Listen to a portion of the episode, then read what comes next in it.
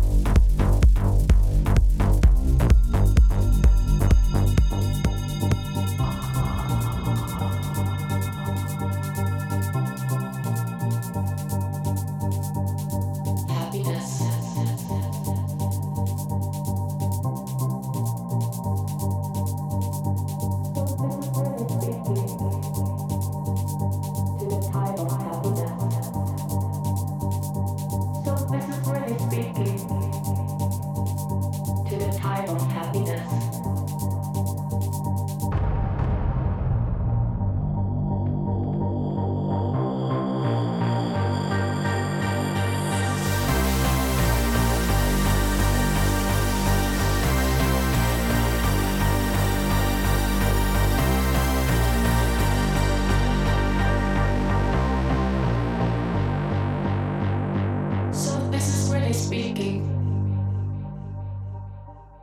to the type of happiness.